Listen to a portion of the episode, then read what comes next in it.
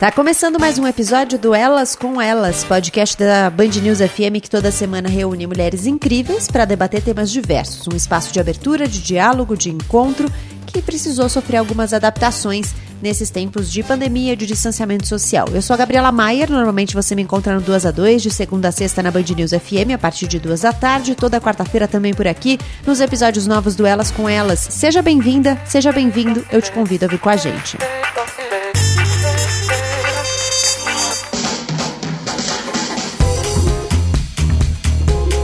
Já deve ter ouvido ou lido essa frase estampada por aí.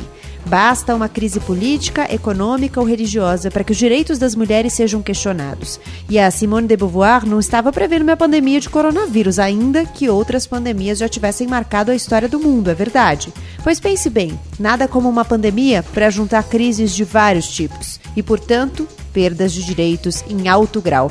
Claro que todo mundo fica impactado, mas é sempre importante fazer o recorte de gênero, de raça, de classe, de sexualidade e de outros indicadores que fazem com que as desigualdades fiquem gritantes Nesse episódio do Elas com Elas, a gente fala sobre o relatório Mulheres em Tempos de Pandemia, feito pela Think Olga e Think Eva, para apontar como os efeitos do coronavírus se manifestam na vida das mulheres, mulheres diversas, e quais são os caminhos para sairmos disso melhores. Na primeira entrevista, um panorama geral desse documento que está dividido em três eixos: violência contra as mulheres, economia e trabalho e mulheres e saúde. Na sequência, trazemos uma conversa para aprofundar o eixo 2 e outra, o eixo 3, já que a violência contra as mulheres foi tema de um episódio inteiro. Quando terminar esse aqui, volta um pouquinho no seu feed. A gente começa essa conversa com a Juliana de Faria na mesa do Elas com Elas. Já passou por aqui, mas Ju, vou pedir de novo para que você se apresente. Bem-vinda. Muito obrigada, Gabi. É um prazer. Eu sou diretora de impacto das organizações irmãs Think Olga e Think Eva. Elas têm a mesma missão, que é trabalhar para jogar luz, visibilidade nas pautas de gênero e nos direitos das mulheres. Bom, a gente queria a sua ajuda para mergulhar um pouco no relatório Mulheres em Tempos de Pandemia, os agravantes de desigualdades e os catalisadores de mudanças. Vocês levantaram alguns pontos é, de como as mulheres são afetadas de forma específica né, nessa crise sanitária. É, você pode contar um pouco para a gente o que mobilizou o relatório, o que motivou o trabalho de vocês e o que vocês detectaram nesse levantamento? Claro. A gente, as organizações existem há sete anos, a Olga e a Think Eva cinco. E foram muitos anos de convencimento do público, né, da sociedade no geral, setor privado, setor público, a própria sociedade, né, de que as questões de gênero são importantes, né, que a gente precisa ter lentes de gênero e suas intersecções também para todos os debates que a gente tem, de maneira que a gente queira ter uma sociedade mais saudável. Quando vem uma crise sanitária, né, a partir da pandemia de Covid, é, a sensação que a gente teve é que as pessoas olharam para esses debates e entenderam que era uma questão secundária. Então agora a gente precisa olhar de maneira imediata para as pessoas que estão sofrendo com uma crise respiratória, para os hospitais, né, para as mortes. É, o nosso manifesto, o nosso reporte, que fala sobre mulheres em tempos de pandemia, é justamente essa intenção de retomar o olhar para a questão de gênero, né, para as mulheres, porque existe um mito de que a Covid-19 é democrática, né, então com se o vírus não escolhesse a quem ele vai afetar. É, é, verdade, mas a gente precisa entender que todas as crises mundiais, né, no mundo, né, elas são uma questão de desigualdade. Elas vão afetar os grupos que são mais vulneráveis. E quando a gente fala de mulheres, né, nós mulheres historicamente estamos numa situação de vulnerabilidade. Então, é, a gente já está vendo consequências, né, consequências que já estão dando as caras, como o aumento da violência doméstica, e existem muitas outras consequências de médio e longo prazo que estão por vir. Então, o relatório ele vem para mostrar o que está acontecendo já de imediato, que a gente precisa olhar com cuidado e desenhar esse futuro catastrófico aonde a gente pode chegar se nada for feito, né? Então, a gente precisa agir já, não é agir amanhã, é agir agora para evitar esse futuro. A gente fala bastante sobre como momentos de crise, qualquer crise, né, é suficiente para a retirada de direitos das mulheres. Esse é um exemplo, a crise que a gente vive agora? É, esse é exatamente um, um, exemplo do que a gente vive agora, né? Eu acho que quando a gente fala que nosso reporte é sobre os agravantes de desigualdade, é que não era que antes de Covid a gente já vivia num cenário perfeito. A gente vivia num cenário de dificuldade, né? De, de muitas violências e opressões, e acho que esse cenário ele acaba deixando tudo mais grave. E o que a gente viu logo nas primeiras semanas de isolamento é exatamente isso, né? Então, o aumento de violência doméstica, então a China, a França, aqui mesmo no Brasil, no Rio de Janeiro, a violência doméstica explodiu. Em São Paulo, a gente viu que nesse período de isolamento entre março e abril, o feminicídio, né, que é o homicídio de mulheres apenas pela, pela questão delas serem mulheres, é, quase duplicou. Né, então, é, é, como se a gente estivesse andando para trás, né? É, questão, os, abor os, os, abortos legais também em São Paulo foram postergados, né? Algo que não pode acontecer, é um serviço que isso não pode ser cancelado e ser deixado para frente, né? Então, é sobre isso que a gente está falando, é ter um olhar de mais cuidado para as necessidades específicas desse grupo, né? Então, ao mesmo tempo que a, a gente sabe que é, a situação de coronavírus está sendo um, um desastre né, para o feminismo, para as mulheres, a gente também entende que é uma oportunidade em que a gente pode, pela primeira vez, verdadeiramente ler esses dados com essas lentes de gênero e intersecções. Né? Então, quando a gente diz que no Brasil hoje nós já temos é, 3.300 mortes, quem são essas pessoas? São homens, são mulheres, são brancos, são negros, são pobres, são ricos. A gente precisa ter, é, de fato, essa informação para a gente saber o que, que, está acontecendo com a população. Né? Então, é, eu acho que é essa oportunidade de mudança que a gente tem, de ter um shift de entendimento de como essas crises impactam de maneira diferente públicos diferentes, né? Antes de entrar nos três pilares que vocês é, que guiam, né, o, o report, eu queria perguntar sobre alguns marcos teóricos e históricos que nortearam a análise de vocês. Vocês citam a Declaração e Plataforma de Ação de Pequim, que é um marco importante né, na luta pelos direitos das mulheres. A gente pode contar um pouco para quem nos ouve é, que, qual, qual foi esse norte que vocês tomaram? Ah, perfeito. É, a Declaração de Pequim né, foi elaborada em 95, então, é, neste ano seria o aniversário de 25 anos é, desse, desse grande marco, né? E esse foi um evento que aconteceu em Pequim, na China, né? E até hoje a gente entende que foi um dos eventos de maior importância no, no, na conquista do direito das mulheres, né? Porque foi um evento que teve um número enorme, imenso de participantes, que teve avanços programáticos, né? É, com relação à questão do direito das mulheres. Foi o evento onde foi cunhado que direitos das mulheres são também direitos humanos, né? Então a gente entende que é quase a base das demandas do movimento feminista. Então foi um acordo que foi adotado por quase 200 governos, né, 189 para ser mais específico, que se comprometeram com a promoção de igualdade de gênero em seus países. Né? E esse documento ele traz 12 áreas que são fundamentais para que a gente possa ter uma atuação bem efetiva com relação ao direito das mulheres. A partir daí, nós decidimos trabalhar com três áreas desse documento de Pequim, onde a gente pudesse entender de onde partiu esse documento, né, o que, que não foi atingido ainda e como a Covid-19, como a pandemia e as crises que se resultam a partir dessa pandemia deixam essas áreas ainda mais é, afetadas foi esse o nosso olhar, foi essa a nossa lente para a criação desse reporte. E aí vocês se basearam em três eixos, né? Violência contra as mulheres, economia e trabalho, mulheres e saúde. É, você pode contar um pouco para a gente sobre eles? Claro, perfeito. A violência contra a mulher é, é um, um, debate que vem a partir da questão do isolamento requisitado no, na questão no cenário de pandemia, né? A casa, o lar, nem sempre é o local de maior segurança para as mulheres. Né? Então, o que a gente viu também nesse cenário foi o aumento da violência doméstica contra as mulheres. Elas não conseguem deixar seus lares, né? elas muitas vezes não têm a quem recorrer então, essa situação que já é grave no Brasil está também se mostrando ainda mais ampla. O que a gente viu no Rio de Janeiro foi um aumento de 50% nos casos de violência doméstica, de novo, e que em São Paulo a gente viu o dobro dos casos de feminicídios, né? Então, é uma jornada em que a mulher percebe que fica um pouco mais fica mais difícil de denunciar, né? Ela acaba enfrentando mais barreiras para que ela possa falar sobre essa situação. O, o lado positivo é que, num momento também de aflição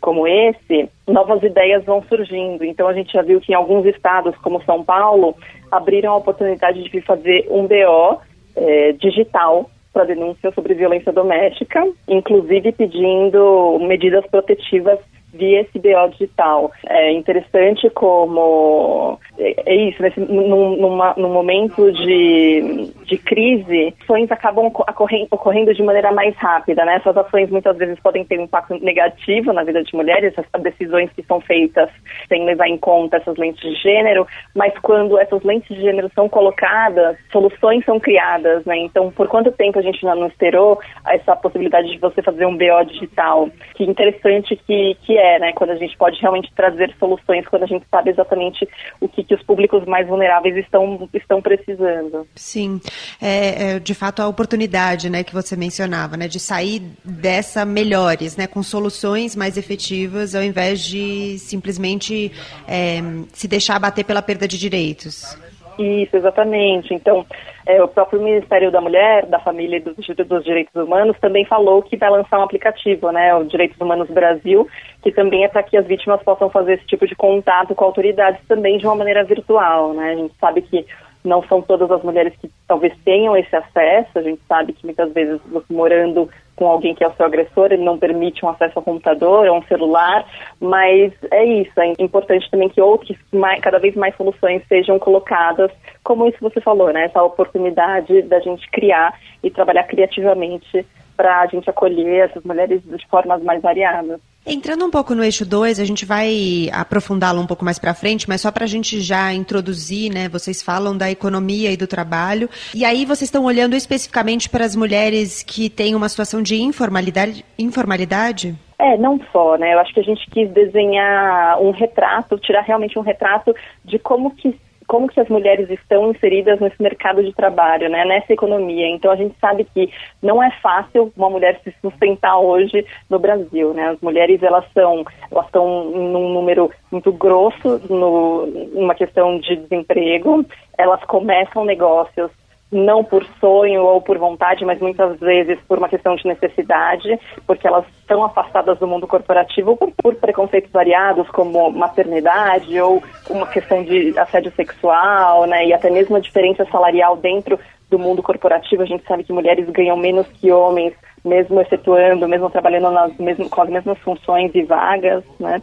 A gente sabe que as mulheres também são, formam uma grande porcentagem de trabalhadoras informais, né, e isso também muito atrelado com questões raciais. Quando, é, quando a gente vive uma, um cenário de pandemia, a gente sabe que é, a partir disso vem uma sequela econômica. Então a gente mostra como essas mulheres são, vão ser afetadas, né, e já estão sendo afetadas. É super importante a gente lembrar que grande parte das famílias no Brasil dependem da renda de uma mulher, né? essas mulheres são chefes de família, é, então a gente está falando que quando uma mulher ela é afetada economicamente, tem todo um sistema que depende dela também, né? Então é quase como se fosse aquele jogo, um, um jogo de de dominó. Você derruba uma pecinha e derruba muitas outras também ao seu redor. E por fim, o terceiro eixo em que vocês falam sobre mulheres e saúde, é, vocês pegam duas frentes principalmente, né? A, a, questão da vulnerabilidade da saúde da mulher e as mulheres na área de saúde, né? As profissionais de saúde que são maioria. Como é que a gente pode olhar para isso no sob a lente do cuidado mesmo, de proteção que a gente pode oferecer? acho que numa questão de saúde mental, né, a gente está falando aqui de novo com o isolamento social, essas mulheres elas enfrentam um, uma série de mudanças que são muito impactantes e abruptas, né? Então elas perdem muitas vezes as suas redes de apoio, então como escolas, uma, uma avó, um avô que ajudam com seus filhos, né? Então isso gera uma sobrecarga. A gente sabe que as mulheres também já são entendidas como seres domésticos, né? Então mesmo numa situação normal, é, a grande parte dos, das tarefas domésticas já ficam com essas mulheres, numa situação em que famílias precisam ficar em isolamento, essa sobrecarga é, explode, então é, são as tarefas domésticas, já tem os cuidados com os filhos, muitas vezes com parentes idosos, e agora num cenário de insalubridade, muitas vezes elas também estão cuidando dos doentes em casa, né? Então, a gente precisa olhar com extremo cuidado para como essas mulheres estão tendo seus sentimentos né, potencializados, uma situação de solidão, de desespero, falta de perspectiva, né? Então, pode parecer bobagem, mas não é. A gente precisa olhar com cuidado para serviços de apoio que são de, é, psicológicos e sociais para que a gente possa enfrentar essa crise, né? A saúde mental é, dessas mulheres podem realmente ficar comprometida e agora é a hora da gente também ter discussões profundas sobre o papel dessas mulheres e desses homens também no lar. A gente falou sobre as mulheres estarem à frente nessa parte de cuidado dentro de casa, mas quando a gente fala sobre o mercado de trabalho, isso também acontece. Então, quase 85% dos auxiliares e técnicos de enfermagem são mulheres. É, essas mulheres estão na linha, numa linha de frente de um cenário de pandemia. Né? Então, a gente fez também um comparativo, interessante o comparativo que a gente fez com o que aconteceu nos países africanos que tiveram surtos de ebola. E, e na Libéria, a gente tem dado que mais de 8% da força de saúde de trabalho faleceu por causa de ebola. Né? Então, quando a gente entende que a grande porcentagem são mulheres trabalhando nesses cargos de saúde, como essas mulheres estão sendo cuidadas, né? É, é muito importante que a gente possa, de fato, ter é, esse entendimento sobre a diferença até numérica de quem está trabalhando, né? Então, acho que é essa proposta da gente conseguir de fato jogar luz no, no cenário em que a gente está vivendo. Por fim, Ju, eu queria te perguntar, você falou um pouco sobre as intersex a, a interseccionalidade, né? E a gente bate bastante nessa tecla de considerar não só o gênero, mas raça, classe, sexualidade. É, como é que isso apareceu nas questões das quais vocês trataram, né? E como é que isso se manifesta também nessa perda de direitos? Tem uma diferença quando a gente considera inter a interseccionalidade? Tem, tem, com certeza. Interseccionalidade também, é, de novo, é importantíssimo que a gente consiga ter esse olhar para identificar quais são as necessidades específicas de cada grupo. Então, quando a gente fala sobre mulheres, é um grupo imenso, mas dentro desse grupo que também está mais vulnerável na sociedade, a gente também tem outros pequenos grupos, perdão, outros grupos né, que também têm as suas próprias necessidades. Então, quando a gente fala sobre violência doméstica, a gente não está falando somente sobre uma questão de um casamento ou de um namoro. É muito importante como grupos LGBTs, de mulheres lésbicas, bissexuais também estão colocando os seus debates que quando elas estão numa situação de confinamento e isolamento, elas estão vivendo muitas vezes com famílias que não aceitam as suas orientações sexuais. Né? Então, isso também às vezes fica invisibilizado. A gente está pensando em relacionamentos heterossexuais, mas existe todo um preconceito dentro dessas famílias brasileiras é, é, contra essas mulheres. Então, de novo, quem precisa muitas vezes é, de um apoio não é só alguém que está dentro de um, de um matrimônio, né, de um casamento. Também são essas mulheres que, por causa das suas orientações sexuais, não são aceitas e que também vão precisar de apoio e ajuda e que essas questões também precisam ser visibilizadas. A gente muitas vezes esquece. Quando a gente fala também nessa parte econômica, é, e a gente citou que muitas famílias dependem das, suas, das rendas de uma mulher dentro das suas casas, 63% é, dessas casas são lideradas por mulheres negras. Né, que estão abaixo da linha de pobreza. Quem que, a gente precisa fazer esse desenho de quem que são essas mulheres, né, que estão numa situação de mais vulnerabilidade e a ação precisa ser mais imediata. Obrigada por nos ajudar com esse panorama do relatório. A gente vai entrar um pouco mais nos dois, no eixo 2 e 3, né? A gente fez uma, um episódio aqui no Elas com Elas específico sobre violência contra as mulheres nesse momento de isolamento, usando também a experiência que a gente já tem de outras situações, é, não necessariamente pandêmicas, mas que demandaram é, medidas nesse sentido. E a última coisa que eu queria te perguntar era justamente isso: como é que experiências anteriores podem nos guiar nesse momento, podem nos ajudar a pensar caminhos? Eu acho que o mais importante que a gente traz nesse porte, e até foi um exercício pessoal mesmo, foi de poder olhar para o passado e não deixar que ele se repetisse. Eu acho que o que a gente teve de ensinamentos com o que aconteceu em Ebola foi muito forte, porque, é, de novo, a gente tem às vezes um olhar imediato, mas consequências que podem acontecer com esses grupos vulneráveis e com as mulheres, elas são, são consequências imensas e que às vezes é muito difícil de reverter. Então, a gente sabe, por exemplo, que é, o surto de ebola ele levou um aumento de prostituição infantil, um maior número de casamentos infantis, né, um maior número de hum, gravidezes infantis, porque são meninas que perderam pais, mães, que perderam é, seus provedores nas suas famílias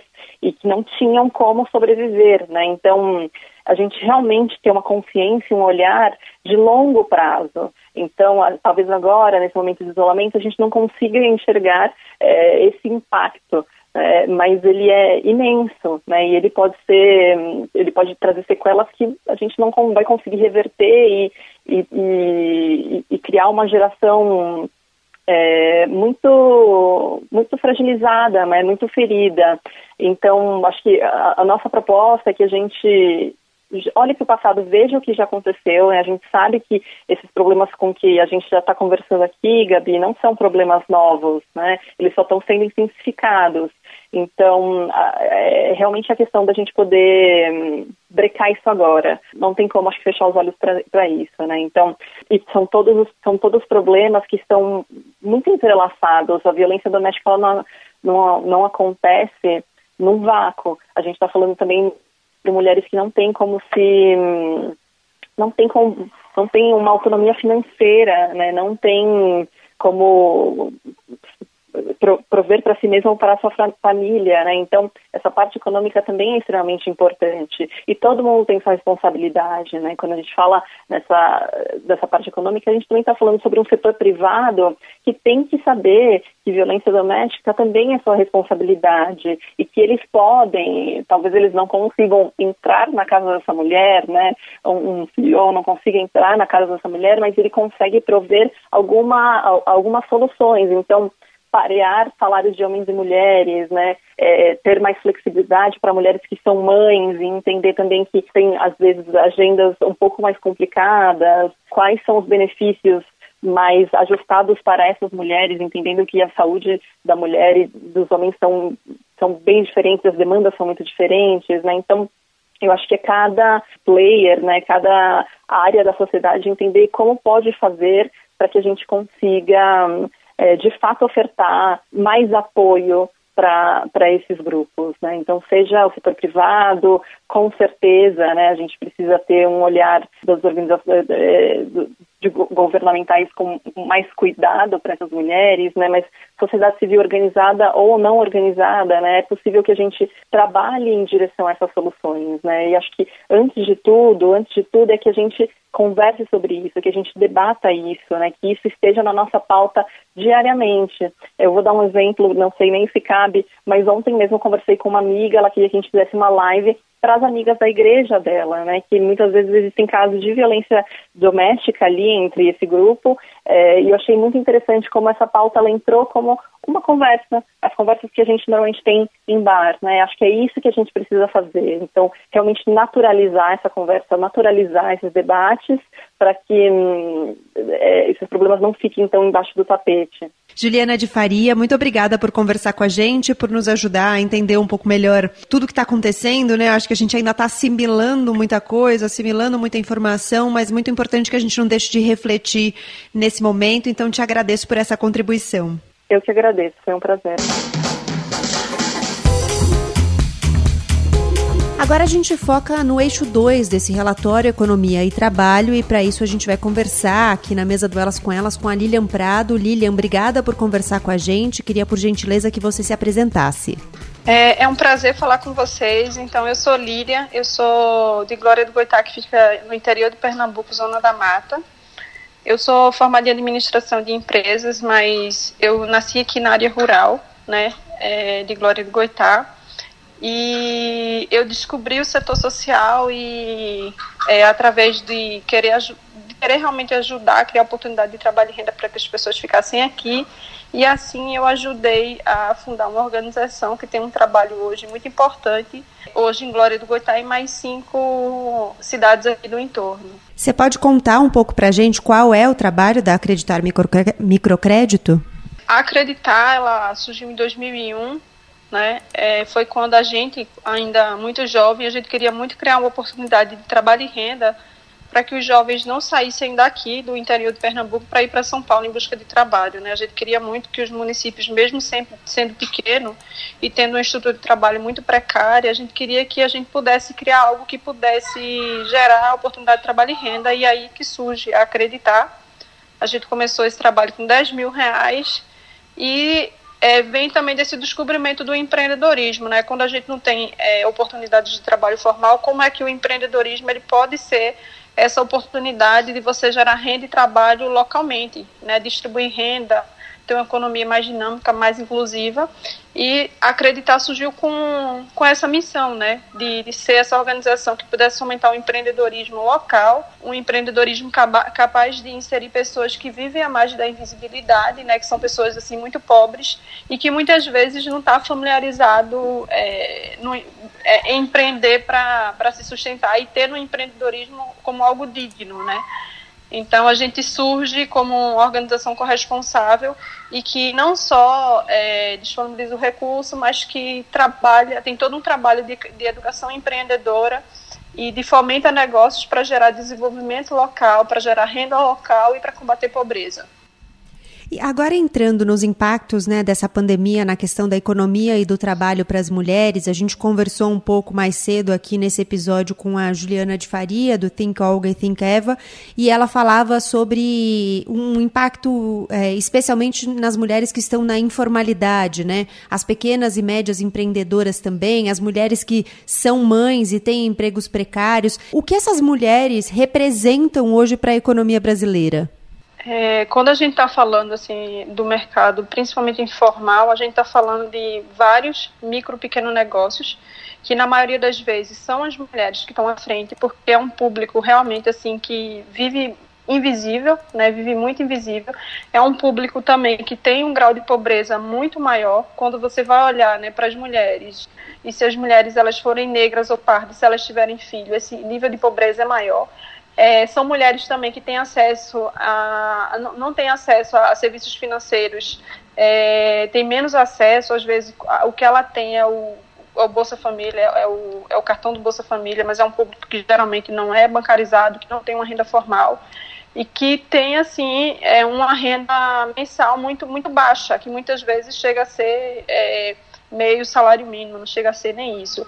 E eu estou falando dessas mulheres porque essas mulheres são as mulheres que acreditar atende. A gente tem um público hoje de 70% dessas mulheres que elas empreendem por necessidade, né? E quando a gente está falando do Covid-19, ela impacta diretamente esse público que tem esse empreendedorismo que empreende por necessidade e acreditar, ela apoia essas mulheres para que esse empreendedorismo por necessidade vire um empreendedorismo com dignidade, para que essas mulheres consigam gerar renda, consigam melhorar a situação delas, dos seus filhos e da sua própria comunidade. Então, é, quando esse, essa pandemia veio, é, principalmente ela afetou primeiramente esses negócios, que são negócios que têm uma estrutura econômica frágil, né, que geralmente não tem uma reserva e essas pessoas ficam realmente assim sem ter como se sustentar. Então, o olhar da Acreditar hoje se volta muito né, para essas mulheres que, é, junto com elas, a gente tem uma família de cinco, seis pessoas, né, que geralmente aí, principalmente são, são, são crianças, né, são filhos que dependem totalmente desses negócios e dessas mulheres. É, e a gente já vinha, né, numa crescente da informalidade, então é só mesmo uma, exa uma exacerbação do que a gente já vinha acompanhando. Aqui na região, é, Gabriela, a gente, eu, tô no, eu, eu atuo em cinco cidades que a principal fonte de renda, que assim, gerar emprego, né, é, a gente tem a prefeitura, tem algumas indústrias que chegam recentemente, mas assim não se tem, não se tem uma, uma, oferta de trabalho formal. Então assim é necessário que se estimule o empreendedorismo. Então quando você olha em termos de renda e de classes sociais que é menos é, menos favorecida, que tem menos oportunidade inclusive de se inserir, a gente vê muitas mulheres nesse contexto. Então que é o principal público hoje da acreditar. Então a gente traz essas mulheres, a gente e muitas assim passa pelaquela aquela, aquele processo assim delas acharem primeiro assim de nem achar que ela é capaz. Então tem muito essa questão e o, o negócio é importante dizer que ele é um passaporte, inclusive assim para combater situações de violência que a gente vê muito, tanto violência física como violência é, psicológica e violência patrimonial também a gente vê bastante dessas mulheres. Então, assim, ter acesso a, é, é, a, a, esse empreendedorismo com dignidade faz com que essas mulheres elas possam romper esses ciclos. Inclusive, assim, a gente também está falando de uma economia que é uma economia muito mais dinâmica, inclusiva, que gera riqueza local, que gera melhoria realmente de vida. Eu até digo, né, quando uma mulher chega na conforme os anos vai passando, a casa vai ganhando piso e a parede vai ganhando cor e o menino vai ganhando comida, o menino vai para a escola. Então, assim, a vida melhora muito quando o empreendimento é de mulher e isso tudo também afeta até, até mesmo a saúde e o bem-estar daquela família. Então, você consegue ver que todo um ecossistema assim, funciona muito melhor quando você consegue também inserir esse público. E a gente pode considerar as trabalhadoras domésticas também nesse universo? Com certeza, acho que é exatamente isso, né? As mulheres elas estão nesse lugar é, desse trabalho assim que é mais que é mais informal e que muitas vezes é um trabalho é, mais de cuidar. É, aqui na região a gente é, é, olhando assim para a questão do trabalho doméstico, né? Muitas mulheres elas acumulam essa função, né? Do, de, de, de ter um empreendedorismo e de empreender e de também ter que desenvolver todas as atividades domésticas, ou muitas ainda empreendem e exerce a, a, atividade também doméstica. E esse é um público assim que quando a gente olha assim, né, que com essa situação agora muitas estão sem conseguir trabalhar, né, a gente que, que faz faxina, né, que faz uma ou duas vezes por semana, então é um público que já vive numa situação de vulnerabilidade muito grande e que agora nessa situação que está muito mais. E acho que tem um, dado também que é bem importante, é que as famílias nesse período, principalmente chefiadas por essas mulheres, elas meio que cresceram sabe? Então, assim, a gente tem a família dessa mulher que já tinha, é, já tem quatro, cinco filhos, mas às vezes tem um outro que é casado e que foi desempregado, que ficou e volta para casa dessa mulher. Então, assim, você, as casas começam a se aglomerar de, de mais pessoas e a situação econômica e de vulnerabilidade aumenta e vê que o, a questão de pobreza, ela vai, é, ela aumentou muito e muito rapidamente também. Acho que isso é uma questão muito importante, porque pensando nesses micronegócios, nessa, nessas atividades que já tinham uma estrutura muito frágil, acho que toda essa situação pegou todo mundo de surpresa. Então, para essas pessoas que tinham uma estrutura muito simples, é, foi algo assim muito rápido, né? Então, rapidamente você você perdeu ou você está perdendo algo que é uma construção de uma vida inteira.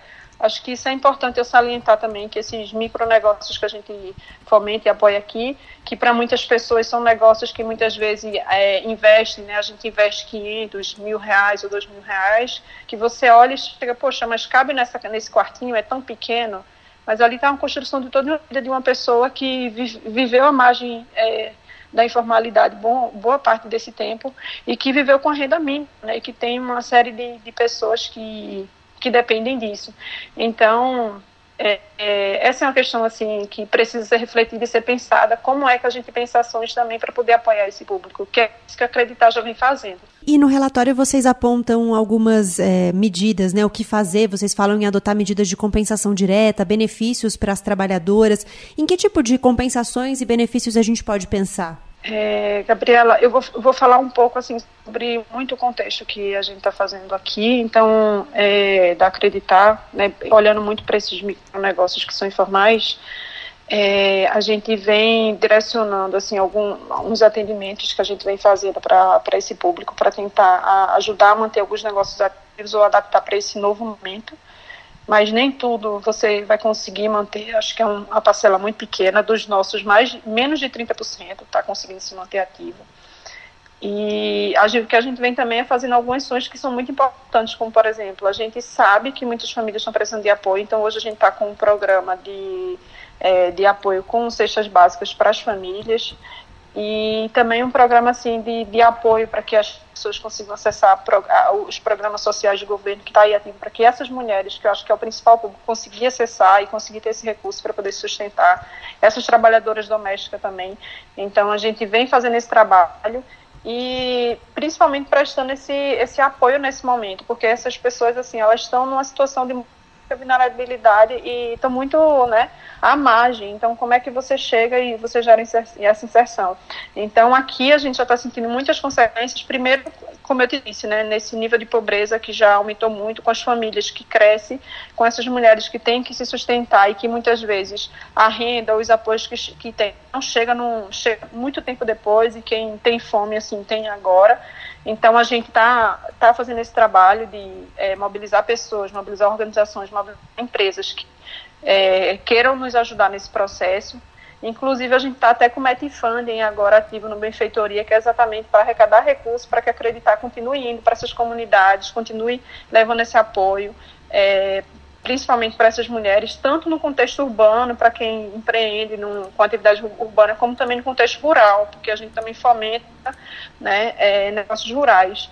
Aí eu queria, assim, como eu estou falando aqui do Nordeste do interior, acho que tem um ponto que é muito importante, porque muitas vezes o nosso olhar ele se volta muito para para cidades maiores como Recife, São Paulo, Rio, para os problemas, né, que muito ali à vista que né, a mídia está colocando. Mas, assim, é, nas cidades pequenas também, longe, nas áreas rurais, a gente também tem muita fome. Então, assim, a, eu que estou atuando aqui com Creta nas comunidades, é, discutindo com algumas organizações que são parceiras, e, gente, a gente está levando um apoio com cesta básica, mas em álcool gel, falar em máscara é uma coisa irreal para um, uma população que não tem dinheiro nem para comer. Então, assim, eu não consigo levar isso se essa pessoa não vai ter dinheiro para comprar. Então, muitas vezes a gente acha que, né, nos lugares que a gente é mais distante, que a gente não está vendo que não existe, mas existe. Né? Então, eu ando pelas comunidades aqui, pelas periferias, e de 50 cestas que a gente entrega, eu acho que 52, eu acho não, 52 são para as mulheres que vêm com seus filhos, porque muitas vezes não tem com quem deixar, então vem, né? E você não vê que elas não estão usando nada de proteção e você pergunta e daí a pessoa não tem nem para comer, como é que ela vai se proteger? E a precariedade é como um todo, assim, quando a gente também chega e vê as moradias, então é, é muito, inclusive assim, fica em casa, aí você vê uma, uma família enorme e você olha para casa e você vê o quanto assim o Brasil ainda precisa avançar e precisa melhorar, porque ainda há muita precariedade e há muita pobreza.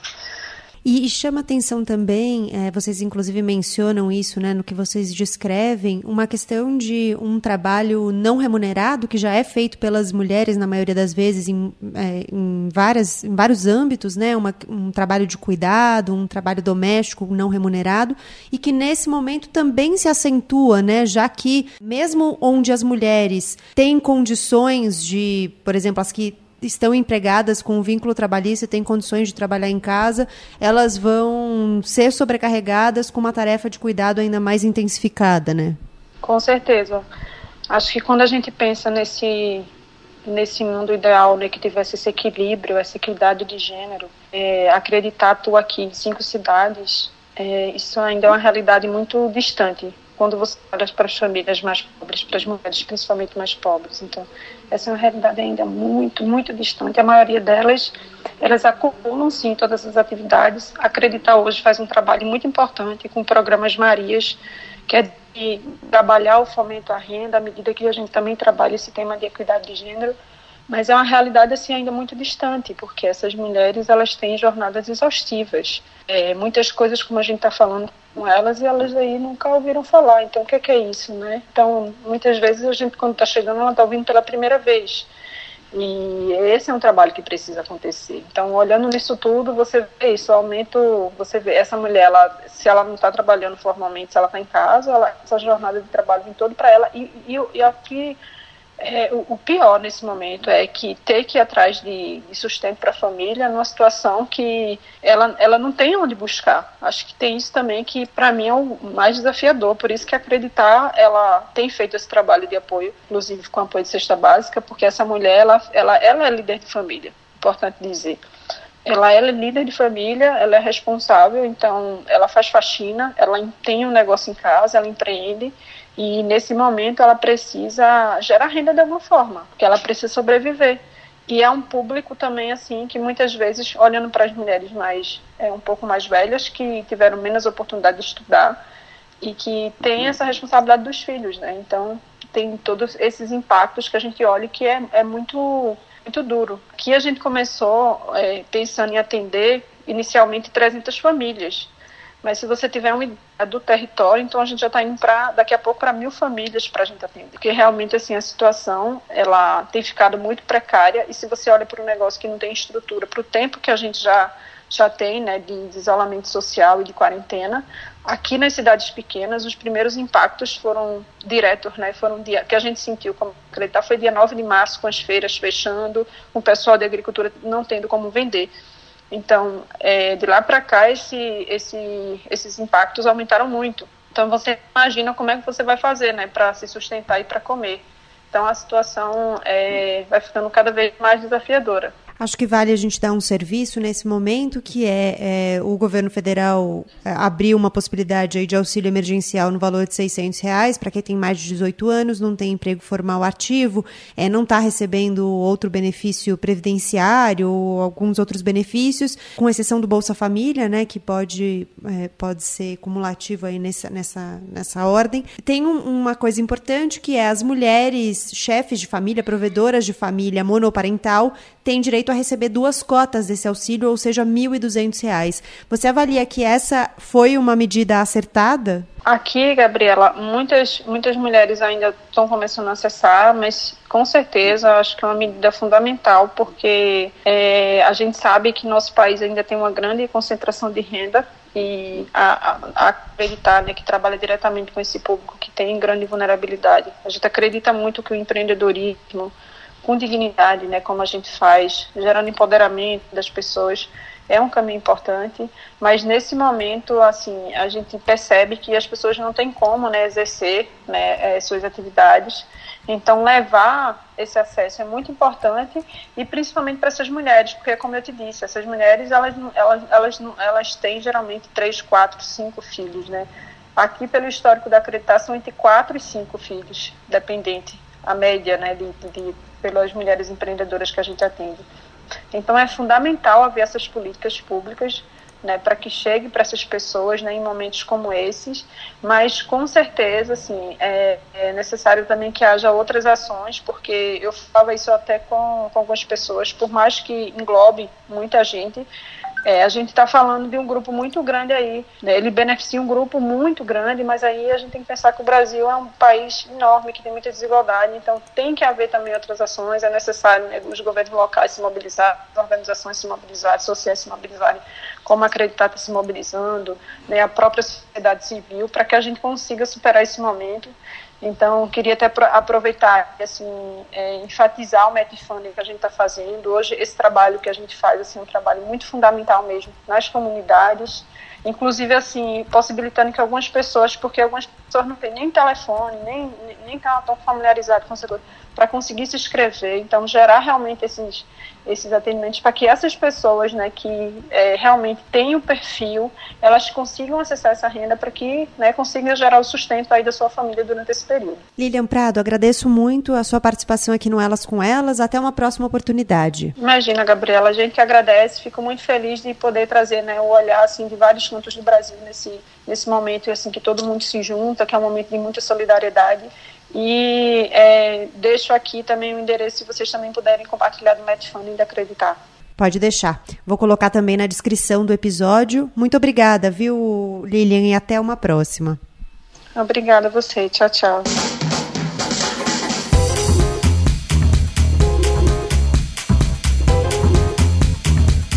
Agora a gente vai entrar um pouco mais no terceiro eixo do relatório Mulheres e Saúde, sobre o qual a gente já falou um pouco por aqui, conversando com a Gabriela Rondon. Gabriela, obrigada por participar do Elas com Elas. Você pode contar para quem nos ouve quem é você? Isso, muito obrigada pelo convite. Eu sou Gabriela, pesquisadora, advogada e uma das diretoras da ANIS, Instituto de Bioética. Gabriela, queria entrar um pouco com você nesse eixo do relatório que fala sobre mulheres e saúde. A gente está diante de uma situação em que a saúde é a coisa que mais nos é mais evidente, né, na, na pandemia que a gente está vivendo. Como é que a gente pode pensar é, nos impactos do coronavírus nas mulheres Considerando essa questão da saúde, aí vocês mencionam alguns aspectos né, no relatório, inclusive dois lados: o fato de você ter a saúde da mulher de um lado e você ter mulheres na, nas áreas de saúde, né, como profissionais de saúde de outro. Como é que a gente pode pensar nisso aí? Exatamente. São várias camadas importantes de se observar quando você pensa qual é o impacto específico para as mulheres e meninas durante uma pandemia. Então, um dado muito relevante que as pessoas às vezes não conhecem é que estimativas globais indicam que aproximadamente 70% dos profissionais da saúde são mulheres. Então, se você pensar quem é que está na linha de frente, de fato enfrentando essa epidemia, mas ao mesmo tempo sofrendo os maiores riscos de poder se contaminar e eventualmente chegar a casos graves da doença, são mulheres. Não só médicas, como enfermeiras, técnicas de enfermagem, assistentes, profissionais de limpeza hospitalar. Então, são todos profissionais que estão muito vulneráveis à contaminação e que, eventualmente, tem que pensar em outras medidas, como se isolar para não infectar a família e fazer outros tipos de sacrifício nesse momento tão difícil, né? E a gente ainda tem a segunda camada, que são as mulheres que não são profissionais da saúde, mas que estão na linha de frente, digamos assim, dentro das casas. Então, são as mulheres que são as cuidadoras, eventualmente que podem estar cuidando de algum familiar doente ou que nesse momento estão tomando conta das crianças que não estão indo para as escolas. Tudo isso tem um impacto no uso do tempo, na saúde mental, na saúde física das mulheres nesse momento, né? E aí, se a gente coloca alguns indicadores na mesa, a gente tem agravantes ainda, né? Vocês mencionam o caso das mulheres indígenas, das mulheres negras, das mulheres trans que já têm uma, além de ter uma expectativa de vida muito mais baixa, têm um acesso mais precário, né, a serviços de saúde. Sem dúvida. E isso porque a gente precisa entender que qualquer crise de saúde pública, ela acontece num ambiente, num, num mundo em que já há vários fatores de desigualdade. Então, muito se falou no início dessa pandemia que ela era uma pandemia que não escolhia classe, que não escolhia país, que ela rodou o mundo muito rapidamente isso é verdade só em parte. É verdade que ela atingiu o mundo inteiro muito rapidamente, mas ela não atinge todas as pessoas da mesma forma. E é isso mesmo que você mencionou. Afeta muito particularmente as mulheres e meninas, e dentro do grande grupo das mulheres e meninas, vai afetar as mulheres e meninas mais vulneráveis. E essa é uma experiência que a gente já viu com a epidemia anterior de Zika, e parece que infelizmente ainda não aprendemos muito. Então, a gente sabe que as mais afetadas por Zika foram as mulheres negras e indígenas do Nordeste. Houve também afetadas em outros estados e outras regiões, mas foi muito Nordeste. E agora a gente vai ver essa experiência se repetir, né? Porque tem a ver com outras condições, como saneamento básico, a condição de moradia das pessoas, o quanto elas podem de fato seguir o isolamento social, no caso agora, então, isso não pode ser esquecido. E como é que a gente pode promover proteção? Essa é uma ótima pergunta. Nós precisamos pensar em saúde de uma maneira integral. Então, vou falar primeiro de um ponto que a gente não mencionou ainda, que é da questão da saúde sexual e reprodutiva.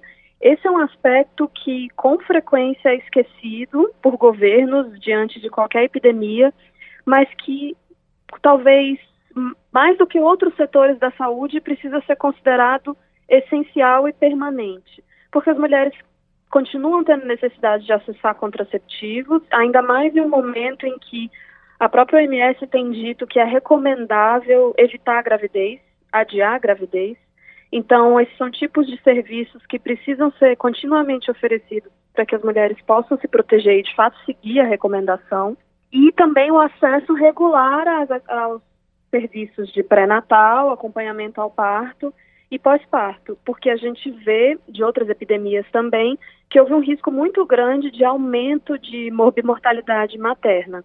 Inclusive, se a gente olha os dados específicos da epidemia de ebola na, na África Ocidental, a gente vê que mais mulheres morreram de complicações de parto e pós-parto do que do vírus. Então, isso indica que muitas vezes a concentração de recursos de saúde para o enfrentamento da pandemia pode gerar a desatenção a outros serviços que precisam ser contínuos, né? Mas, além disso, a gente precisa pensar em outras coisas, como, por exemplo, o acesso à renda é fundamental para garantir que as mulheres, de fato, possam seguir o isolamento social, considerando que elas são as maiores responsáveis pelo cuidado das famílias. Então, a gente já teve um avanço muito importante da questão da renda básica, mas ela é limitada por três meses, então a gente tem que pensar se esse recurso vai poder ser renovado e talvez com uma focalização ainda maior nas mulheres. E também outras medidas específicas com relação aos profissionais de saúde, para que elas tenham condições de serem protegidas enquanto estão exercendo o seu trabalho, mas também, se eventualmente estiverem doentes, elas precisam de uma atenção especial. Então, em várias camadas da vida, a gente pode pensar como não negligenciar de maneira particular as mulheres. Eu queria destacar aqui um dos pontos que, em que você tocou, que é a questão dos direitos reprodutivos, porque esse é um debate ainda tão polarizado e tão pouco. É um debate que ainda. A, gente ainda precisa caminhar tanto nesse debate no Brasil Sim. e a gente está diante de uma situação que pode ter coisas a nos ensinar. Você acha que a gente pode, de alguma forma, aproveitar o que a gente está vivendo como uma oportunidade para debater direitos? Seria fundamental nesse momento, inclusive aproveitar, de certa forma, a experiência que a gente não enfrentou bem, que foi Zika, que tinha inclusive um impacto muito particular na saúde reprodutiva das mulheres, e o Estado brasileiro não respondeu adequadamente.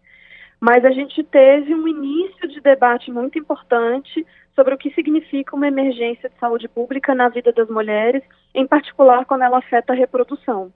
Então, a gente caminhou no debate, embora não tenha caminhado adequadamente nas políticas públicas. E esse é o momento ideal para retomar com isso. Inclusive porque a gente pensa que essa é uma crise que coloca em evidência a importância do cuidado e do cuidado que é exercido por mulheres. Então, se de um lado você tem as organizações, inclusive a OMS, dizendo para se evitar a gravidez, de, na prática, o, o que, que significa isso? Se você não oferecer as políticas adequadas para que as mulheres possam, em conjunto com seus companheiros e no contexto da sua família, de fato planejar adiar uma gravidez ou planejar se proteger porque não há condições de ter filhos naquele contexto, é preciso que o Estado dê condições para isso, senão vai significar apenas uma responsabilização injusta das mulheres. Inclusive, se você imaginar num contexto de isolamento social e num contexto em que as pessoas, com razão, têm medo de ir para o serviço de saúde se não for estritamente necessário, você tem que imaginar como é que as mulheres vão ter acesso, por exemplo, à camisinha, à pílula anticoncepcional, se elas precisam cuidar dos filhos que não estão indo para a escola, se ela tem medo de se contaminar e contaminar sua família. Então, o ideal seria que o Estado, por exemplo, tivesse mais atenção à oferta dos métodos contraceptivos de longa duração, que pudesse, por exemplo, o DIU ou outros métodos que pudessem ser implantados uma vez e já protegesse essa mulher a longo prazo. Mas a gente não tem visto ainda discussões nesse sentido. Pelo contrário, a gente tem visto que alguns hospitais, por considerarem que esses são procedimentos eletivos, estão recomendando que as mulheres adiem e estão cancelando os procedimentos. Sendo que agora era o momento das mulheres terem acesso a esse tipo de insumo e poderem estar protegidas sem se preocupar com eventualmente ir no posto e não ter mais a camisinha, não ter mais a pílula.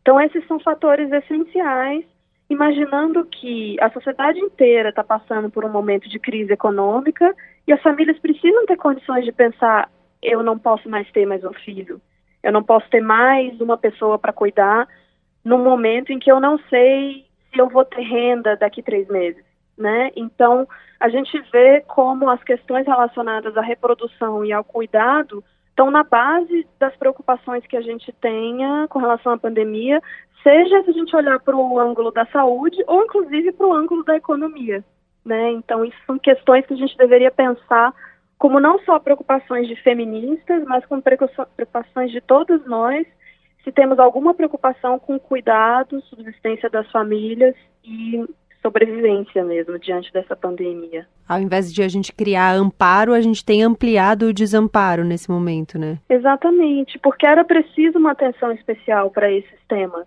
Se não houver, as condições que já não eram boas podem se agravar. A gente sabe que a gente já tinha uma situação de falta de acesso não só à informação nesse tema, a educação sexual é muito precária no país, como também de falta de acesso aos insumos.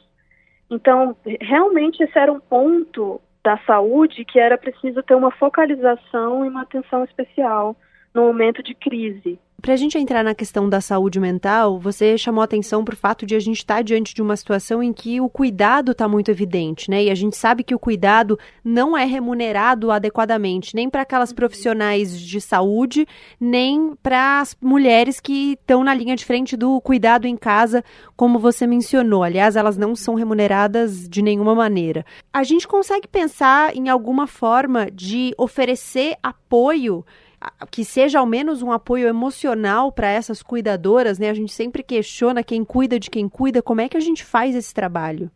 Exato. Essa é uma boa pergunta também, porque outro serviço essencial que não pode ser interrompido durante a pandemia são os serviços de atenção à saúde mental. Particularmente imaginando que pessoas que já tenham alguma condição que precisa de um acompanhamento regular a tendência é que os quadros se agravem numa situação de estresse global, né, de que é enfatizado pelo isolamento. Muitas vezes, um tema que a gente não falou tão especificamente, mas também é importante para as mulheres, é o risco de sofrerem violência dentro das casas.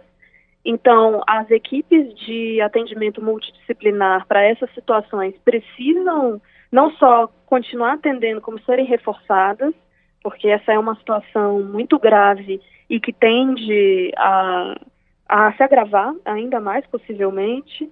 E essa, enfim, acaba sendo uma oferta de serviço que precisa não só ser melhorada agora, no momento de crise, como ser tornada permanente. Se entender que a saúde mental é um fator crucial para a saúde integral, e isso não pode ser visto como procedimentos eletivos ou algo do qual se pode prescindir.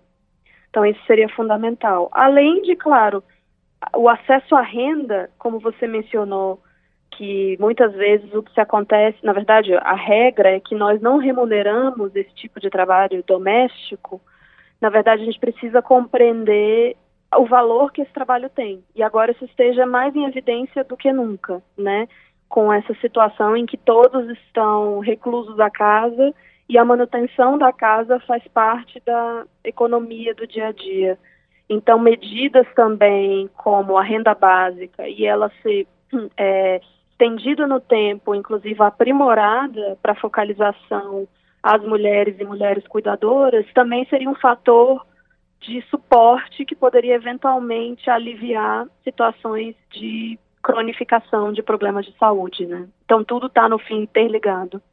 Gabriela Rondon, obrigada pela conversa aqui no Elas com Elas. A gente se encontra numa próxima oportunidade. Imagina, eu que agradeço. Um abraço.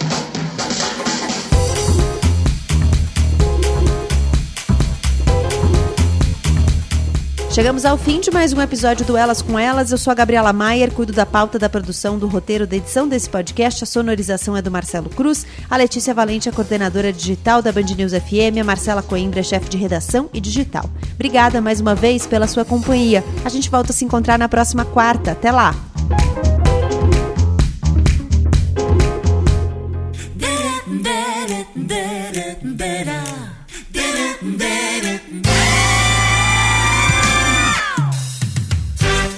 Elas com Elas.